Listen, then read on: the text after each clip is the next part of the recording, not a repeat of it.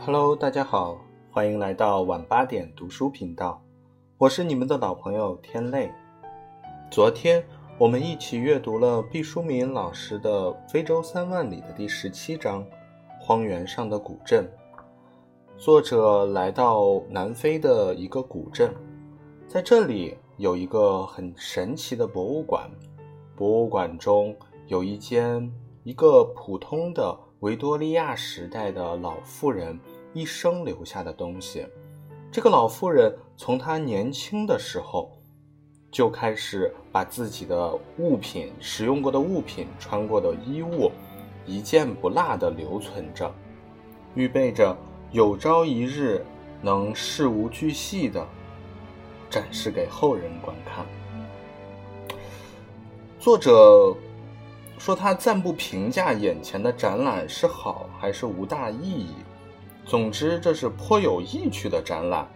他不知道中国可有这样有远见卓识的老妇或老夫，从年轻时就一件不落地留存这样的遗物。随着非洲之奥一声鸣笛，缓缓驶离荒原上的小镇，夜色深浓。作者把身体探出窗户。向路灯下一团镶着灰色淡边的黄色光雾挥挥手，与他能看到的维多利亚时代的老妇人告别。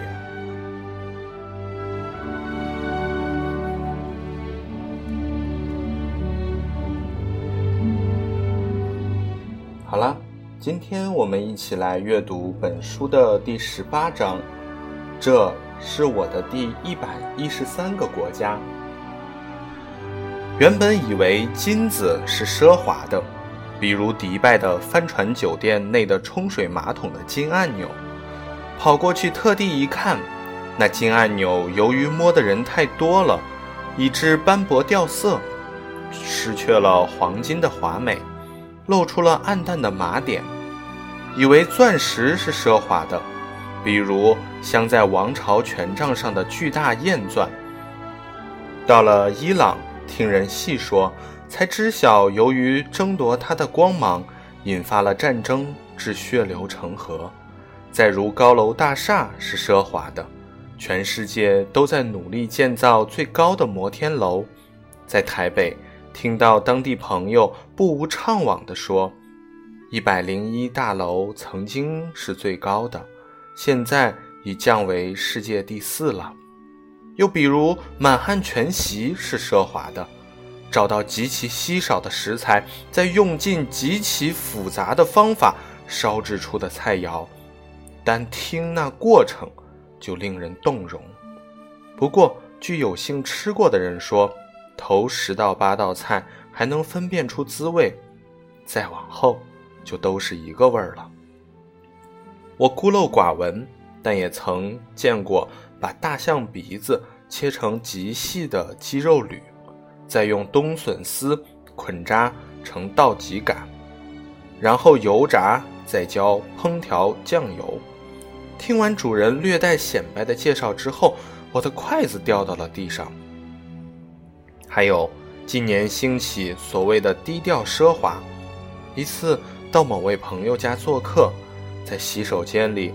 他指着放香皂的精细小盘子说：“这个是宋代的瓷，在拍卖会上会值多少多少多少万元，搁在我家便是寻常，只配盛些杂物。”我吓得忘了从幼儿园起就牢记的饭前便后要用肥皂洗手之训，欠着身子。离那小蝶十万八千里的，用清水草草冲了几下手指，慌不择路的逃出了厕所。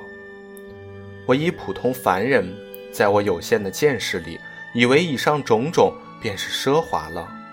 在非洲之傲上，渐渐懂得了什么才是真正的奢华。不过此刻。还是好好体验这份难得的时光和旅途中的种种遇见。让我感兴趣的并不是奢华，而是火车沿线的风光，再有就是非洲之澳上的人了。列车长啊，服务生啊，修理工呢，应该都是有故事的人，只是在他们的脸上永远带着礼节性的微笑。我想说，我和别的客人不一样，我也是受苦人出身，咱们是同样的劳工阶级，但估计他们不信。职业的训练让他们把客人当做另外一个品种，鸿沟无法只凭几句告白填平。假如我们在列车的走廊相遇，不管非洲之奥多么豪华，走廊的宽度也还循着绿皮火车的前世尺度。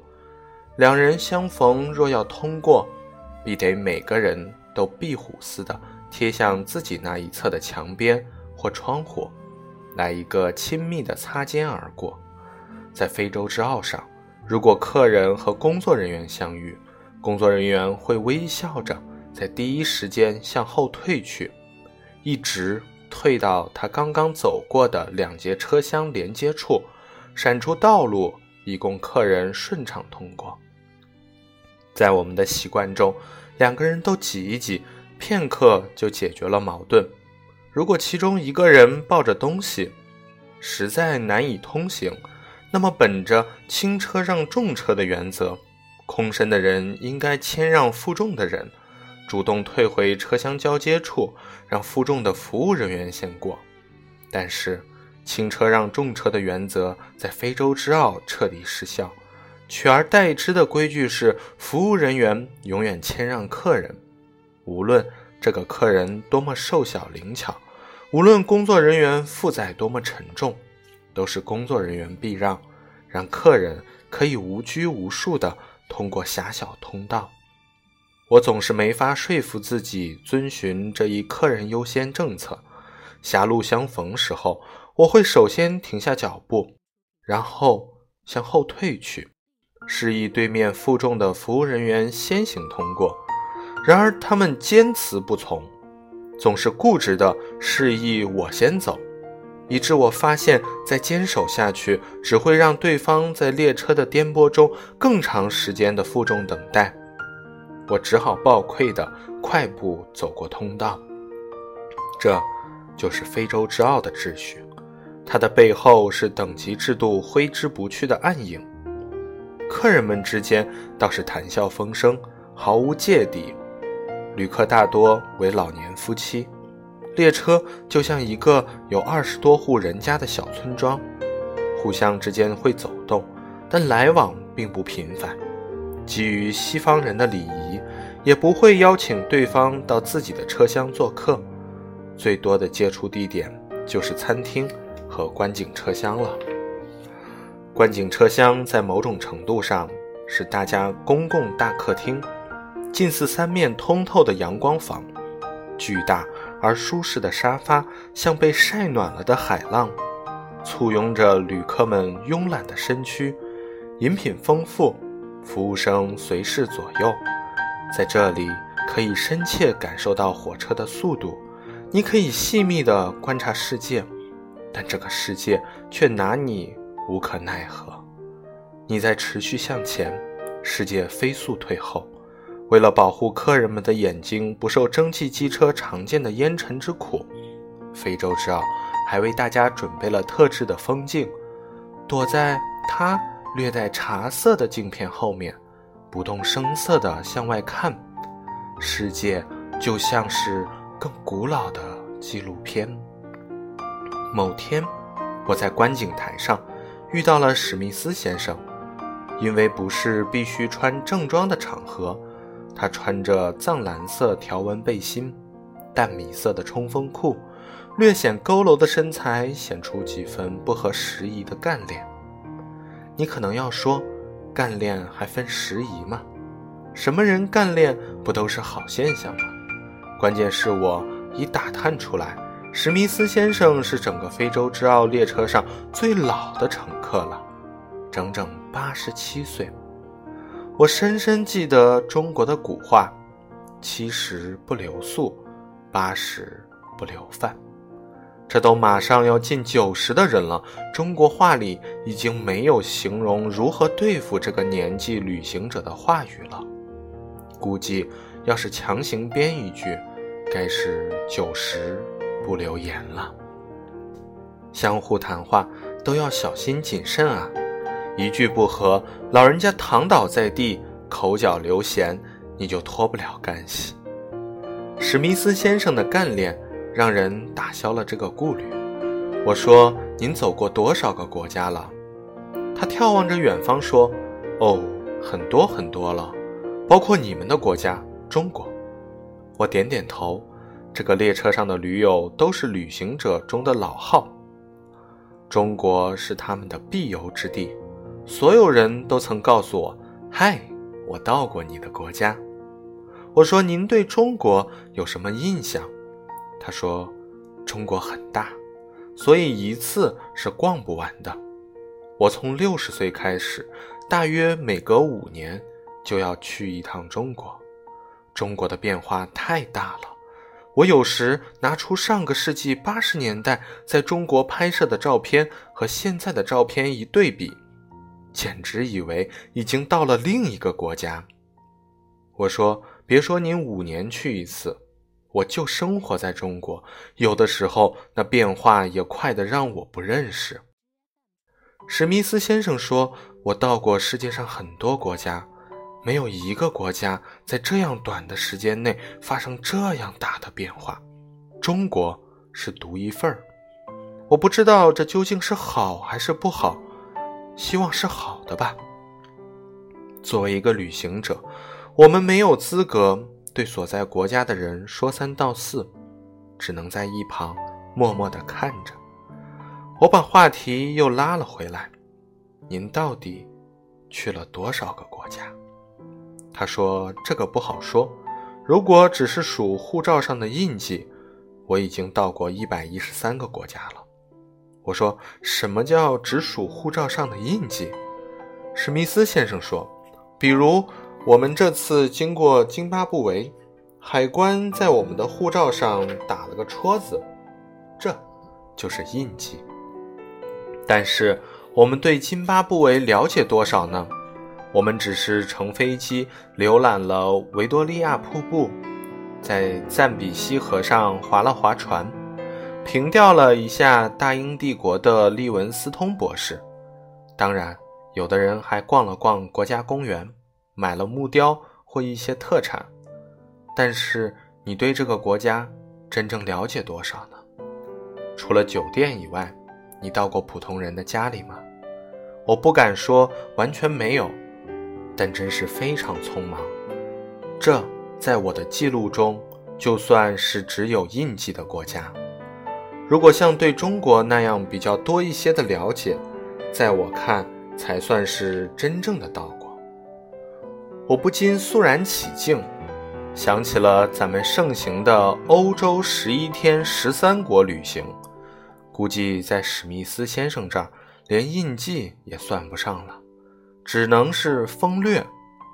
我按捺下为国人匆忙旅行的辩解之心，问道：“那么您可以算是到过的国家有多少个呢？”他说：“大约有九十个国家吧。”我说：“您可以说说他们的名字吗？”史密斯先生微笑起来，说：“名字嘛，记不全了。我看到很多旅行者津津乐道他们走过多少个国家，把那些国家的名字像食谱一样挂在嘴上。他们积攒抵达过的国家名称，就像小孩子在储钱罐里不断投下硬币一样。对我来说，那些国家的名字。”并不重要，我也没有特意计算过，走过看过，就是全部了。计算是多此一举，记住每一个城市每一顿饭，就算是美食美景，也没有必要。是微信时代的无事生非。随着我走过的地方越来越多，我就越来越觉得国家之间的区别并不重要。在这个世界上生活着的人，相同点远远多于不同点，所以这个世界才是有希望的，对吧？我要用我的时间赶快去看看没有去过的国家和城市，看看蛮荒，查看文明与野蛮，把人生快乐的走完，然后到达最后的目的地——天堂。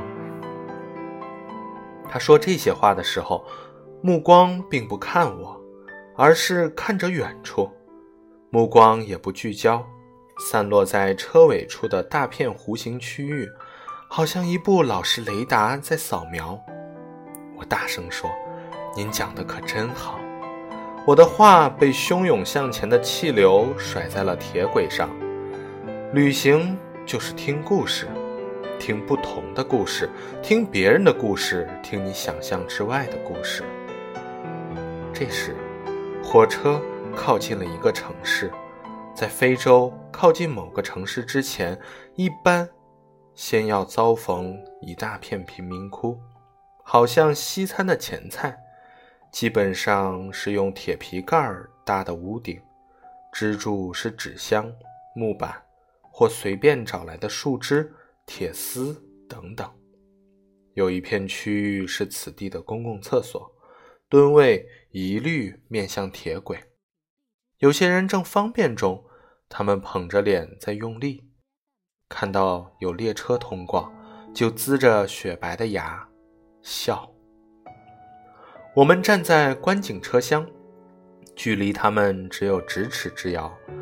列车驰过掀起的风，将他们的头发吹拂而起。史密斯先生说：“我觉得中国在建设中有一点很可取。”我说：“哪一点呢？”史密斯先生说：“那就是在北京、上海这样的大城市周围，没有形成贫民窟。”这很不容易，希望中国能保持。我问他：“您一年有多少时间在外面旅游？”他说：“所有的时间。”我说：“圣诞节也在外面过？”他说：“是的。”我看过很多国家的圣诞节，节日特别能凸显一个国家或一种文化的真相。您过这种四海为家的生活多少年了？我问。心底有一个小小的阴谋，我想知道史密斯先生有多少钱。二十七年了，掐指一算，八十七减去二十七，等于六十。我说：“您一退休就开始云游了。”史密斯先生说：“是的。”我终于接触到了实际问题。那您这些年来用于旅游的费用一定很可观。史密斯先生说：“没有计算过，不过我确信，在我离开这个世界的时候，还可以向慈善机构捐出一笔钱。”我说：“您已经安排好了。”他微笑着说：“是的，说不定我哪一天在哪个地方倒下了，但这也是我计划中的一部分。”至此，我几乎所有好奇的问题都得到了答案。就算是没有问出的问题，也不必再问了。车上的乘客基本上都是来自第一和第二世界，和我们同样来自第三世界的客人是一对印度夫妇。他们并不像是印度电影中那样的俊男靓女，而是年近六十、有些沧桑老迈的中年晚期人。男子黑而矮。女子不自然地丰腴着，我判断好像是因病引起的轻度浮肿。当游览纳米比亚私家公园的时候，我们同时乘坐一辆游览车。那女子因为怕风，裹着厚重的花头巾，和丈夫坐在最低一排，我们坐在最高一排，中间隔着一对美国夫妇。狩猎车每次巡游大约两个小时后，会停在一处草木稀疏的地方休息，供大家方便。然后就是无所不在的茶点，服务人员会一丝不苟地准备洗手的水，放下折叠的餐台，摆满冰镇的饮料，从红酒到红茶，还有果汁和可乐，饮料就七八种之多。当然，一定少不了依云矿泉水。点心的种类也繁杂，夹心饼干、牛油曲奇、各式酥脆的糕点。不过，总是吃这种充满了黄油气味的烘焙食品，口中也淡。印度人带了一些充满了咖喱味道的小食，邀请我们品尝。印度男人咔咔嚼着印度零食，说：“我为乘坐非洲之奥准备了五年。本来我以为自己乘坐非洲之奥准备了两年，已是旷日持久。不想小巫在此拜见大巫。我说：为什么要提前准备这么长时间？他正好被一大口芥末呛得说不出话。”便由病弱妇人代他回答说：“他是一百多家医院的主人，所以每当我们出发之前，都要仔细安排时间，以免和工作冲突。”我的上苍啊！一百多家医院，这是什么概念？我脑海中立刻把协和、中日友好、同仁、宣武。中医研究院，加上看牙的口腔医院、管生孩子的妇产医院，还有令人望而生畏的肿瘤医院、精神病医院，通通叠加到一起，也不过十几座吧。了不得！我敢说，在中国，没有任何一个人可以说我是一百多家医院的主人，就算是卫生部长，也不能口出此言。虽然他能把一百多家医院的院长找来开会，但仅此而已。那些医院并不是他的。我目瞪口呆，对面前之人肃然起敬。我说：“很早以前我当过医生，对院长满怀尊敬。请问您是哪里读的医科？”印度百院之长微笑着说：“我并不曾读过医科。”我的工作不是给人看病，而是投资医院，这是我们家族的产业。我说：“那您需要管理医院吗？就是每年到一家医院巡视三天，也会忙得没有假日。”印度百院长说：“其实我也不会管理医院，那也是需要专门的人才去做。”我对他的敬仰啪的一落千尺，说。您既不看病，也不管理医院，那么您只是往这些医院里投钱了。印度男人说：“你说的基本上对，我不但往医院里投钱，我也从医院里赚钱。我的医院遍布东南亚，印度的德里、孟买、加尔各、昌迪加尔等等，都有我的医院。在马来西亚、新加坡。”泰国等等，也有我的医院。他说到医院时的表情，有点像农场主说在某某山上有我的土豆。我说：“那您这次到非洲来，会不会也想着在非洲某国投资一家医院？”他摇头道：“嗯，关于这一点，我从未想过。”我说：“为什么呢？”眼见的这里到处缺医少药，应该是非常需要医院的。他说：“这里的病人很多，不错，但是这里没有医生，人们也不会有钱看病。但有需求是没有用的，要看值不值得在这里投资医院。除了慈善，没有人会在这里修医院，我更不会了。”他穿着绿色格子冲锋衣，面对苍茫的非洲大地，双手紧紧抱肘。我知道这个身体语言所表达的含义，在世界各地文化中都是坚定的拒绝。我想说，中国在非洲大陆建了很多医院，但觉得有对牛弹琴之语，就咽下去了。一时竟不知再谈点什么，正好。这时茶歇结束，我们重新登上路虎越野车去看动物。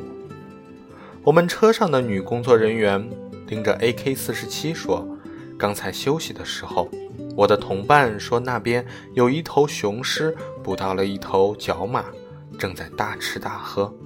现在我们就赶过去看吧。”人们欢呼雀跃，我却为那头角马默哀。车子一反常态地向某个地点赶去，平时它总是慢腾腾的挪动，四面窥探，好像一个蹑手蹑脚的闯入者。现在威风凛凛，铁骑奔驰。不久，我们在一片林莽的空地上看到了那头雄狮。它身高体壮，健康成熟，毛发是深黄色的，长髯飘飘。请原谅，正确的讲，那应该是雄狮的鬃毛，但我觉得它起到的作用和男性的胡须是一样的，没什么实际用处，只是帅，就借用了。恳请动物学家息怒。遥想它在奔跑的时候，鬃毛高高扬起，好像围了五条优质的毛围巾。只可惜。它此刻的毛发不再是黄色，也不再飘逸，因为俯身到角马的腹部掏吃内脏，深色鬃毛浸透了鲜血，成为一种肮脏的深咖啡色。鲜血像是上等胶水，将它的毛发凝成一缕缕的硬树，好像绛红的毛峰笔。那只倒霉的角马现在已经不能被称为马了，它的半个身躯已经消失，只剩下四肢的皮毛和一团团骨质。早先喷涌而出的血已经将周围大约几平方米的艾草和沙石变成了泥泞不堪的草毡。人们俗称它为角马，实在有些文不对题。它的面部是放大的羚羊模样，估计当初命名者的第一眼是从屁股后面看到了角马。它的臀部滚圆，倒有几分像马。它正确的名字叫牛羚，是比较贴切的。令人吃惊的是，在这样的杀戮之下，角马的头颅和尾部还保持完整，只是曾经低垂的鬃须。凝结成沉重的雪坨，原本结成一簇的尾，成了一缕麻绳似的器物。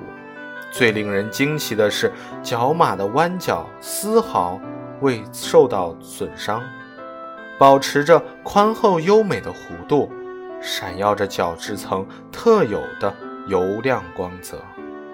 我本以为自己当过医生，手起刀落地打开过人的胸腹。也一寸寸清洗过阵亡勇士的尸骨。按说，看这个动物世界的正常代谢过程，应该没有太大问题。但是，我高估了自己的承受力。面对如此血腥的场面，看到角马微闭的眼帘和带着体温的残肢，忍不住悲伤汹涌。还有那极为血腥的气味，将空气浸泡得完全不能呼吸，肺和胃都痉挛不已。我不知道这种折磨要忍受多长时间才会结束。车上的人难道要一直等到雄狮喋血到最后一刻才打算离开？我后悔没有问清，如果不想观看，要怎样才能躲避？现在唯一能做的。就是闭上双眼，但是谈何容易？猛兽在前，我们的遗传密码根本就不允许你闭目塞听。他强烈的命令你瞪大眼睛，耸起耳廓，双脚双腿的肌肉不由自主地绷紧，呼吸加快，随时准备逃命。我斜了一眼巡守员的步枪。我们这辆车的巡守员是位年轻白人女子，她提着 AK-47，成色还不错，闪着亮光。但如果雄狮来犯，我很怀疑这位年轻女子是否能在第一时间击毙狮子。就算是最后可以把狮子打倒，但从狮子撕开角马肺腑的利索劲儿看来，它只需一扑，我们其中必有人。会血染路虎。我正这样充满惊惧地想着，雄狮已经毫不恋战地结束了他的大餐，伸了伸懒腰，然后他步履矫健地向我们的越野车走过来。我们在动物保护区观察猛兽进食的时候，唯恐靠得不够近。现在才发觉，这不是电影，不是动物园，而是货真价实的猛兽杀戮现场。若是他意犹未尽，打算在正餐之后再来一道冰激凌，那我们这一干人应该是个不错的选择。起码，就算是看起来最粗糙的男人，也比那头毛发分披的角马要细腻得多。我坐在越野车的最高一排。如果狮子打算省劲儿的话，应该从底下第一排开始光顾。我忙中偷闲，瞥了一眼印度百院长夫妇。只见男人一动不动地搂着妻子，从背影看不到他们的脸色。我唯一能确信的是，妻子在猛烈的颤抖。他身披的那块毯子在上下起伏，狮子的步伐慢条斯理，符合酒足饭饱的步态。他径直踱步过来，如果他不临时起意半路拐个弯儿，方向应该是径直对着最低一排的座位。我在那一瞬并不害怕。持置身事外的木僵状态。在出发前，导游曾告诫我们：如果和猛兽狭路相逢，你一定不要直视它的眼睛。在动物界，直视对方的眼睛意为宣战。我尽量躲开狮子的眼神，但一步步逼近的雄狮脑袋委实太大，除非你像申公豹似的把自己的头颅掉个个儿。不然，完全无法躲避狮子日益逼近的脸孔。它在面对路虎很近处，略微转个弯儿，斜贴着雾路虎车身，向最高一排，也就是我的这个排位方向，悄然逼近。我眯起双眼，尽量让自己的瞳孔不聚焦，避免和雄狮的目光正面交锋。可我还是不可避免地瞄到了雄狮的眼眸。我距它的最近时刻，可以看清雄狮下巴上尚未凝固的角马血滴，沿着胡须形成一道不完整弧线。它的眼角有厚重的眼屎，内眼角的黄白碎物足足有一颗蚕豆大小，像煮熟的鱼眼一样坚固。它的牙齿呲着，很黄，挂着角马零星的血丝。我不曾想到，一个动物的眼神可以如此的狡黠而凶残，或者说，凶残是可以想见的，但它不应该狡黠。他是万兽之王，他是霸主啊，应该有王者之风，君临天下，运筹帷幄的气度。为什么这样鬼鬼祟祟，极像一个卑鄙小人，眼珠乱转？真希望我们的车变成直升机，凌空而起，快快带我们离开这杀戮之地。但是全车寂静，我们不能发动车。巡守员曾说过，当野兽靠近的时候，任何意外的声响都会高度激怒它，所以只能无声无息。狭路相逢勇者胜，如果车逃跑。猛兽就会认定你怕了它，会穷追不舍，几个箭步就会将车上的人扑下来撕碎。作为个体，你更不能跳下车来逃窜，不但因为你跑不过它，而且因为猛兽会把你当成车子这个巨兽掉下来的片段，毫不留情地把你一口吞下去。你也不能。总而言之，车上的人什么都不能做，或者说能够做的唯一的事就是等待，等待狮子的选择。那头体型硕大的雄狮把它硕大的脑袋扶下来，用鼻子闻了闻路虎车的后轮胎。我说过，我是坐最后一排，几乎就是在后轮之上。在某个瞬间，我想我和这个庞然大物距离应该只有一尺多远吧。它无与伦比的巨头就在我的腿边晃荡。它张嘴打了一个哈欠，那形态像极了一个放大了百倍的棕黄色大猫。当然，这一切都是透过我自己眯缝的双眼偷窥到的。睫毛像一排黑色栅栏，将我们的视线切割成破碎条索。我以前总觉得老虎像猫，现在才发觉，毕竟同一属科，狮子也像猫。狮子闻了闻路虎的轮胎，他的眼神在那一刹那出现了某种迷惘，然后是不屑，再然后，他垂下眼帘。转动他庞大的身躯，缓缓地走了。在整个过程里，我一直呆若木鸡，直到雄狮走出了十米远，我还在想它会不会只是使了个诈，下一秒会猛扑过来将我咬死。我身上唯一可以抵挡利齿的是身披的混纺毛毯。刚才被迫观察到狮子的口腔，我判断它的门齿足有五厘米长。菲薄的毛毯对于它利刃般的牙齿来说，无异于一张山东煎饼吧。雄狮走出百米多远后，司机轻踩油门，蹑手蹑脚地发动了车。路虎一溜烟抱头鼠窜而去，直到几公里外才停下来压惊。我们问女巡守员：“你害怕吗？”她晃了晃金色的头发说：“害怕了，毕竟狮子离我们这样近。”我们说：“狮子为什么没有吃我们？”女巡守员说：“估计它已经吃饱了。它靠近我们只是好奇。它闻了闻车胎，我想那种橡胶的气味是他不喜欢的。”他又估量了一下车子的体积，比他自己要大。这样权衡之后，他就独自离开了。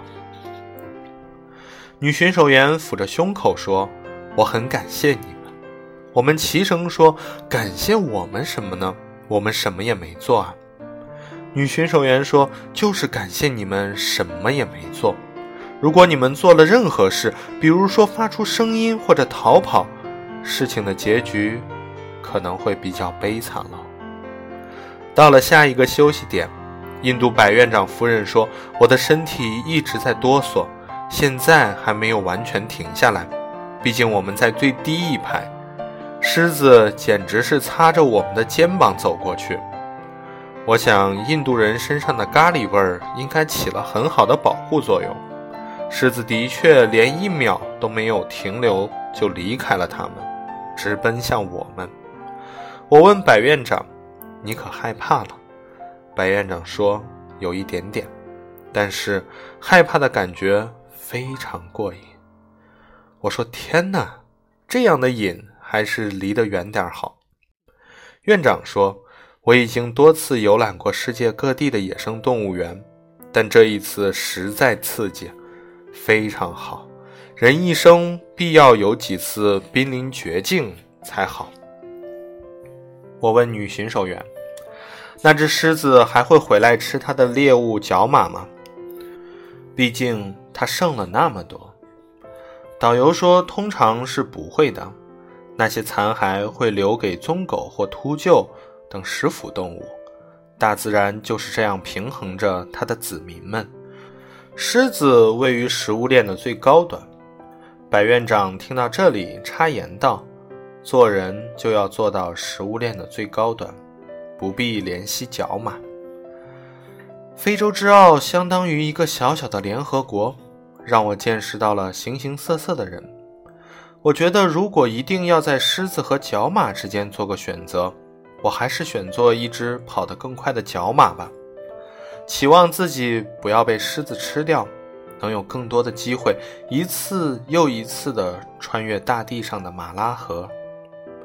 印度白院长继续发挥他的观点，说：“做人就是要像狮子一样奢侈。”我后来特地查了“奢侈”的含义，“奢侈”在西方社会普遍被认为是一种值得鼓励的生活方式，是积极的处事态度，提高自己的生活品质，是个人奋斗的重要目标。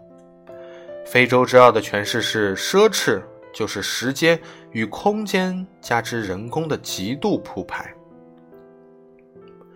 原本飞机几个小时的路程。现在要在时速几十千米的火车上磨磨蹭蹭，耗时十四天才能抵达。原本可以乘坐五十多位乘客的一节车厢，现在拢共只住了四个人。原本十几分钟，最多几十分钟就可以吃完的伙食，现在每天共用五个小时。由此感受人世间资源配备的不平等，起码是不平衡。明白了革命是如何爆发的。有一些东西必将掩埋在历史深处，任它渐渐远去。决出，也许是为了更深的埋葬。